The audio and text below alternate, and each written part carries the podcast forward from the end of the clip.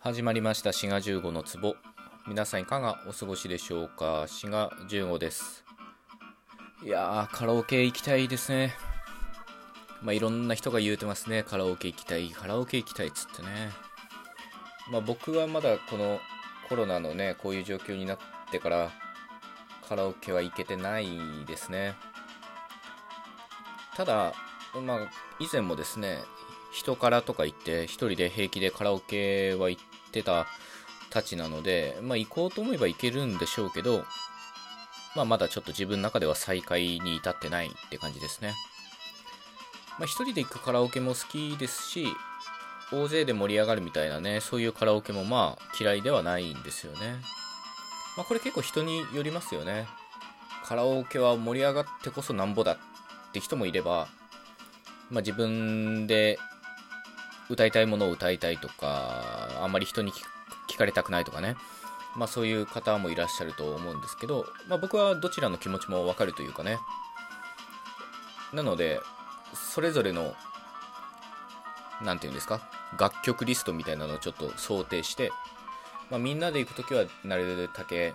みんな知ってて盛り上がりそうなものを想定して、で、一人で行ったり、あるいは親しい友人と行ったりするときは、まあそういうのあんまり考えず自分の歌いたいものを歌うっていうね、そういうリストみたいなのを想定しています。まあでもね、それでもちょっとね、古めの歌っていうかね、昭和歌謡曲とか、そういうのが個人的に好きなんですよね。まあ聞くのも歌うのも好きなんですよ。まあ例を挙げればね、まあキリはないですけど、まあ井上陽水とかね、井上陽水の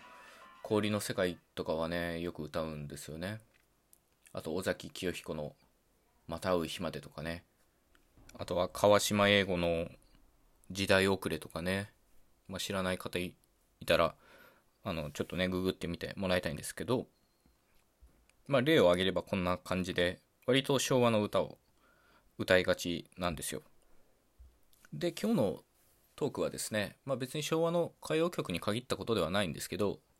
そういう歌からですね、まあ、歌謡曲とか J-POP から言語学をちょっと学んでみようみたいな、そういうことをやってみようと思います。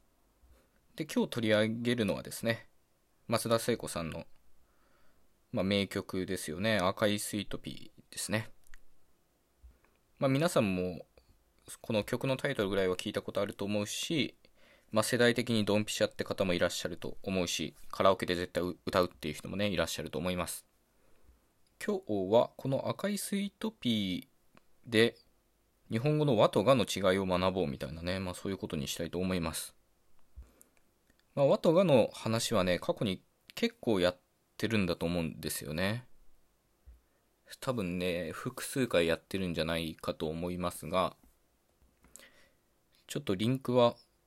概要欄に貼っつけておこうと思いますけど、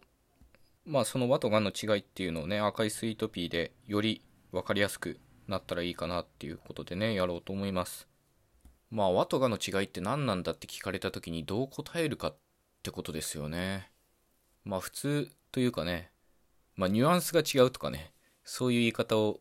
してしまいがちなんですけど、まあニュアンスが違うのは当然なんですよ。ね、その言語の音とか形が違うんだったら、そりゃ意味とか表してるものっていうのが異なるっていうのは当たり前なので、まあ、ニュアンスが違うっていうのは何も言ってないのと同じなんですよね。まあ逆に和とが別に入れ替えてもそんな意味変わんないよ通じるよみたいな言い方をする人もいるかもしれません。私は食べた私が食べたね意味は一緒一緒ニュアンスがちょっと違うだけだけどそんな気にしなくていいみたいなねまあそういう言い方する人がいるかもしんないんですけどまあちょっと甘いですよねその認識はね。で、その和とがの違いを実感していただくために、赤いスイートピーからね、ちょっと引用するとですね、歌詞を。なぜあなたが時計をちらっと見るたび、泣きそうな気分になるのっていうとこがあるんですね。まあこれサビ前のところなんですけど、このなぜあなたが、で、ここでがが使われてるんですよね。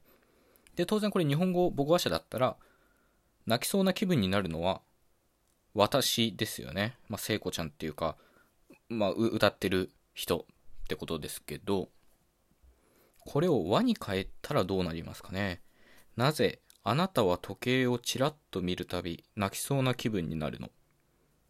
これね、あなたががあなたはになると泣きそうな気分になるのもあなたっていう解釈になるはずです。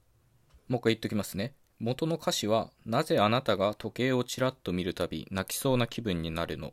これは、ちらっと時計を見るのはあなた、当然あなただし、それに対し泣きそうになるのは、まあ私ってことですよね。一方、このがを和に変えると、なぜあなたは時計をちらっと見るたび泣きそうな気分になるの？これは、時計を見るのも泣きそうな気分になるのもあなたって解釈されます。まあこういうふうにね、がと和って違いがあるんですよね。で、ここはどうなってるかというとですね、まあイメージですけど、がよりも和の方がなんか力が強いっていうか最後まで影響力持ってるみたいなイメージなんですよ。これがを使った元の歌詞の場合だと、なぜあなたが時計をちらっと見るたび。で、ここでね、がの力が終わっちゃうっていうか、あなたが、が、そのかかっているというか、関係している動詞っていうのは見るまでなんですよね。で、ここで切れちゃって、で、泣きそうな気分になるののところは、また別の主語。ここではまあ私ってことで、まあ、別の主語として解釈されるってことなんですよね。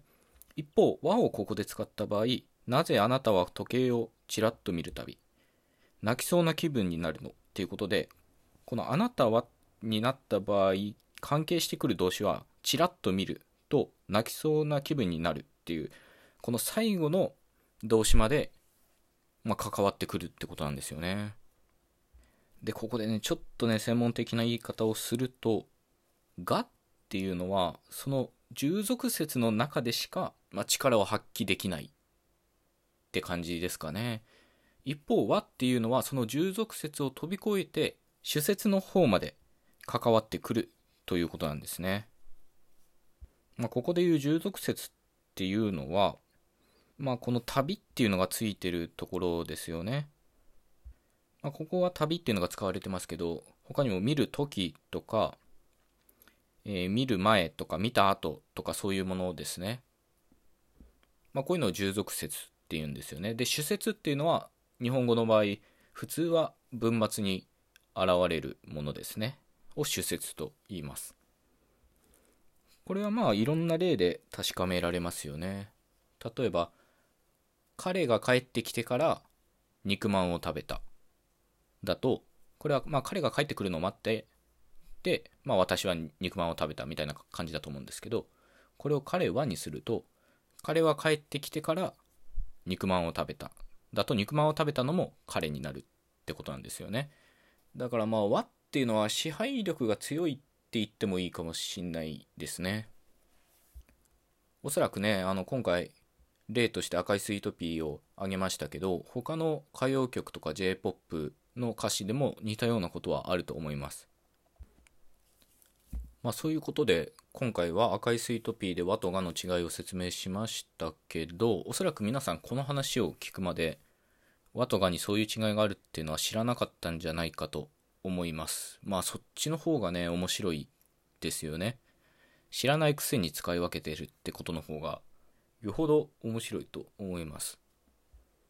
和っていうのは最後の動詞まで関わってて、がっていうのは途中で切れちゃうんだ、みたいなことを知らなくても、我々平気で使い分けているわけですよね。で、聞いた時には適切に解釈していると。まあ、それこそね、あの、言語の真髄だと思うんですよね。知らないくせに使いこなせてるみたいなとこが面白いとこだと思います。まあ、今後ね、J-POP とか歌謡曲でなんか説明しやすいようなものがあれば、こういった感じで、また解説みたいなことをね、やってみようと思います。もしリクエストとかあったりしたら、まあ、こういう歌詞ってどうなってんのみたいなのがもしあれば、まあ、お便りとか送っていただけたらと思うんですけど、どうですかね？なかなか気づきにくいですよね、そういうのもね。まあそういうわけで、今回はね、赤いスイートピーで和とがの違いを学ぶっていうことで、まあ、興味のある方は関連トークも聞いていただけたらと思います。というわけで今回はここまでということで、また次回お会いしましょう。よろしかったら番組フォローお願いいたします。ではまた次回、ごきげんよう。